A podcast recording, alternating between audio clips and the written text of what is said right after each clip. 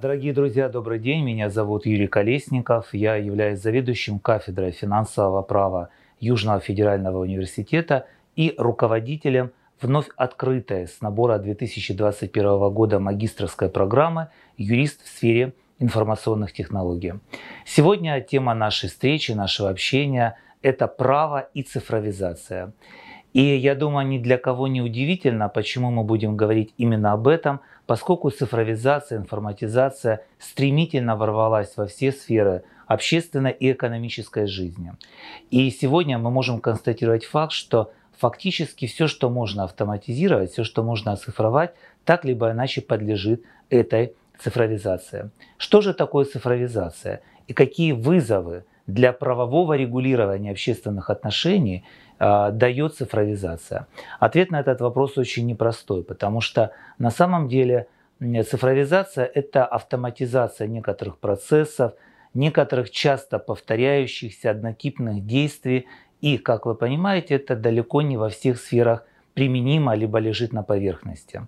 В этой связи нет ничего удивительного в том, что прежде всего процессу цифровизации подверглись такие общественные отношения или такие процессы, которые присущи в экономике и финансах. И по большому счету экспертами сегодня признано, что прародителем или про как э, местом зарождения, да, исторической родины цифровизации, в частности в России, да и во всем мире, по большому счету является банковская деятельность.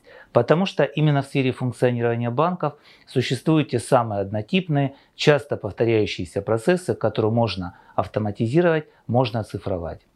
Именно поэтому сегодня практически каждый человек уже активно использует в своем словарном запасе такие слова, как блокчейн, распределенные реестры, цифровой рубль, цифровая валюта, криптовалюта и так далее. Однако, надо сказать, что данные термины, хотя и активно применяются нами сегодня, но далеко не всегда мы четко понимаем и четко осознаем, что стоит за этими терминами, что подразумевается под искусственным интеллектом, что такое блокчейн, поскольку законодательного толкования данных понятий не существует, а экономисты, социологи дают нам разные трактовки данного понятия. И в этой связи тот вызов, который сегодня процесс цифровизации дает нам, юристам, заключается в том, что нам необходимо разработать новый пласт законодательства, законодательно определить термины и понятия, использующиеся в цифровизации, а также все вытекающее из этого. И в качестве такого, может быть, небольшого примера, который даст нам понимание того, а почему это важно, является следующее. Я приведу очень простой пример из жизни. А, недавно по электронной почте я получаю электронное письмо из банка, не буду называть его название, в котором предлагается мне получить э, на достаточно льготных условиях кредитную карту с определенным кредитным лимитом и с возможностью начисления бонусных миль на карту лояльности компании Аэрофлот Бонус. Хотя сам по себе кредитный лимит был мне не интересен, но получение дополнительных баллов на карту Аэрофлот Бонус это было бы интересно, поскольку я давний клиент Аэрофлота и эти мили бонусные собираю. Я заполнил соответствующую анкету и начал ждать развития события. Буквально на следующий день мне перезвонил менеджер этого банка и сказал о том, что моя заявка принята к рассмотрению. Сейчас а, мне будет задано несколько вопросов, по итогам которого будет принято а, по итогам рассмотрения которых или анализа которых будет принято соответствующее решение банком. Менеджер задала мне вопросы. Судя по тому, каким темпом проходил данный опрос, я понимал, что она тут же в режиме реального времени вводит от мои ответы в какую-то информационную систему. И когда опрос или интервью закончилось, это заняло буквально 3-4 минуты, она сказала, хорошо, подождите буквально несколько секунд, сейчас я вам оглашу наше решение. И на самом деле буквально через 10-12 секунд она сказала о том, что спасибо за ожидание, мы рассмотрели вашу заявку, и банком принято решение отказать вам в эмиссии выдачи этой кредитной карты. Честно говоря, для меня это было, конечно, э, очень э, неприятным моментом. Это действительно вызвало у меня какие-то, скажем, крайне отрицательные эмоции, потому что лично мне было непонятно, по каким причинам мог состояться данный отказ. Что послужило основанием для этого? И когда я начал анализировать эту ситуацию, то есть кто в конечном итоге, грубо говоря, ответственен за то решение, которое было принято банком. Поскольку я-то точно знаю, что у меня прекрасная кредитная история, я точно знаю о том, что моих текущих доходов, которые были оглашены банку, продекларированы банку и так далее, более чем достаточно для того, чтобы претендовать на определенный минимальный кредитный лимит по этой карте. И в этой связи тем более было удивительно принятие вот этого отрицательного решения.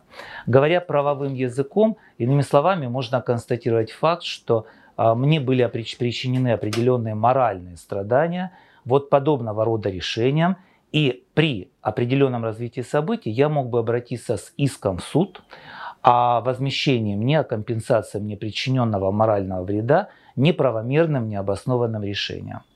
И вот если бы этот э, иск дошел бы до суда, то стал бы вопрос о том, а кто несет ответственность за это решение, которое, судя по описанному мною примеру, было принято искусственным интеллектом. И вот тут возникает вопрос, а что такое искусственный интеллект, который сегодня а, положен многими операторами цифровых платформ, финансовых маркетплейсов и так далее в основу принятия решения? Определения законодательного данного понятия не существует. Мы можем только обратиться к докладу Еврокомиссии, в исследовании которое содержится определение понятия, что искусственный интеллект – это некий программный продукт, а в некоторых случаях и набор оборудования, который на основании тех алгоритмов и сведений и базы данных, которые заложены в эту программу, анализирует какую-то информацию, анализирует окружающую реальность и принимает решения – или выдает какие-то решения на основании анализа этой ситуации конкретно, да, с учетом тех алгоритмов, которые заложены в эту программу. И вот, например, вопрос о том, а кто отвечает за работу искусственного интеллекта и кто несет ответственность за вред, ущерб, причиненный вот этими решениями искусственного интеллекта, в описанном мною примере моральный вред. Ответа на этот вопрос сегодня в законодательстве не существует. Конечно же, Евросоюз ушел немножко, немного вперед в решении этой задачи. И сегодня, скажем, в Германии разработан проект закона, согласно которому вот в данной описанной ситуации ответственность должны нести руководители коммерческого банка, которые заложили соответствующие алгоритмы в искусственный интеллект, который выдал неправильное или как минимум, с моей точки зрения, необоснованное, неаргументированное решение, значит, наверное, что-то неправильно в самих алгоритмах. То есть что-то где-то допущена какая-то ошибка, либо неправильно расставлены определенные триггеры, которые привели вот к этому решению.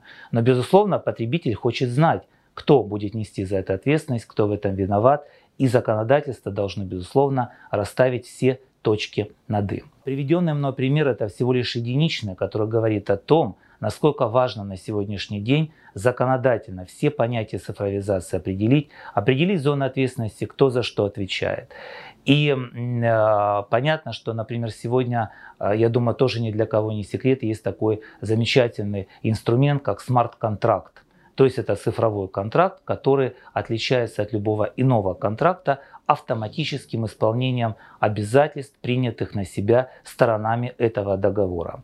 Опять-таки мы достаточно часто используем данный термин и говорим умный контракт, смарт-контракт и так далее. Однако часто общаясь с коллегами, я ловлю себя на мысли о том, что мы не всегда а, одинаково понимаем содержание этого термина или тот смысл, который мы закладываем при использовании данного термина в нашем профессиональном или бытовом общении. Вот в этой связи все те проблемы, которые в рамках очень короткого времени, отведенного мне сегодня, в рамках проекта «Простыми словами», безусловно, э, сложно охватить все проблемы, которые существуют. Однако все то, что мной было сказано, говорит об актуальности проблематики правового регулирования процесса цифровизации. И в этой связи мы думаем о том, что это проблема даже не столько сегодняшнего дня, а проблема будущего дня. К сожалению, наверное, не всегда мы задумываемся о том, что 50% профессий сегодняшнего дня они потеряют свою актуальность буквально в интервале 5-10-летнего горизонта. И в то же самое время 70% тех профессий, которые будут востребованы через 10 лет, мы сегодня либо даже их еще не знаем, либо знаем, но не всегда можем отдать себе отчет в том, что именно они будут востребованы через 10, 15, 20 лет. А мы должны думать об этом, потому что Южный федеральный университет занимается воспитанием и э, подготовкой специалистов будущего, профессий будущего. И в этой связи, например, очень простой пример. Если бы кто-то 10 лет назад сказал мне о том, что в индустрии обеспечения сопровождения функционирования социальных сетей, таких как Facebook, Instagram, TikTok и так далее, будет занято более 21 миллиона человек по всему миру, я бы, откровенно говоря, был бы крайне удивлен, может быть, даже смеялся и относился бы к этой информации с огромным долей скептицизма. Однако сегодня, спустя всего лишь 10 лет, мы констатируем факт того, что эта индустрия социальных сетей вовлекает и делает востребованными огромное количество профессий, о которых мы даже не догадывались 10 лет назад.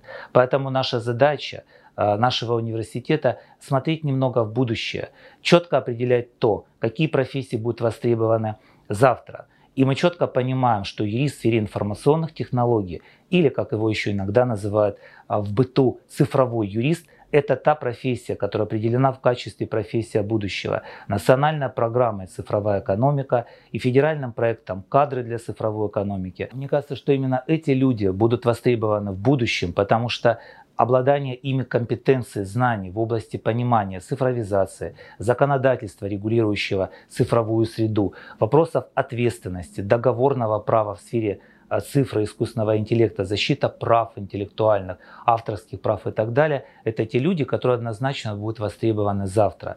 Это не означает, что не будут востребованы адвокаты, судьи, прокуроры, нотариусы и так далее. Но это означает, что если вы сегодня – получаете образование цифрового юриста, то вы гарантированно будете востребованы завтра, потому что ваша профессия отграничит вас от ваших конкурентов на рынке труда и сделает вас наиболее востребованными, ценными для а, рынка, для экономики, для общества и так далее. В этой связи я предлагаю вам обратить внимание на нашу магистрскую программу «Юрист в сфере информационных технологий».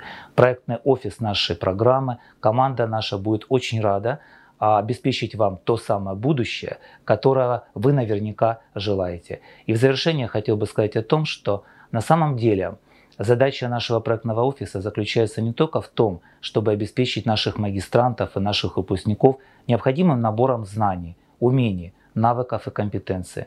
Мы в том числе занимаемся тем, что мы хотим обучить наших магистрантов самому главному, а именно взаимодействию с другими людьми – и желанию, воспитывая в них желание добиваться успеха. И я уверен в том, что получив образование в магистратуре юридического факультета Южного федерального университета по программе юрист в сфере информационных технологий, успех вам в вашей жизни обеспечен.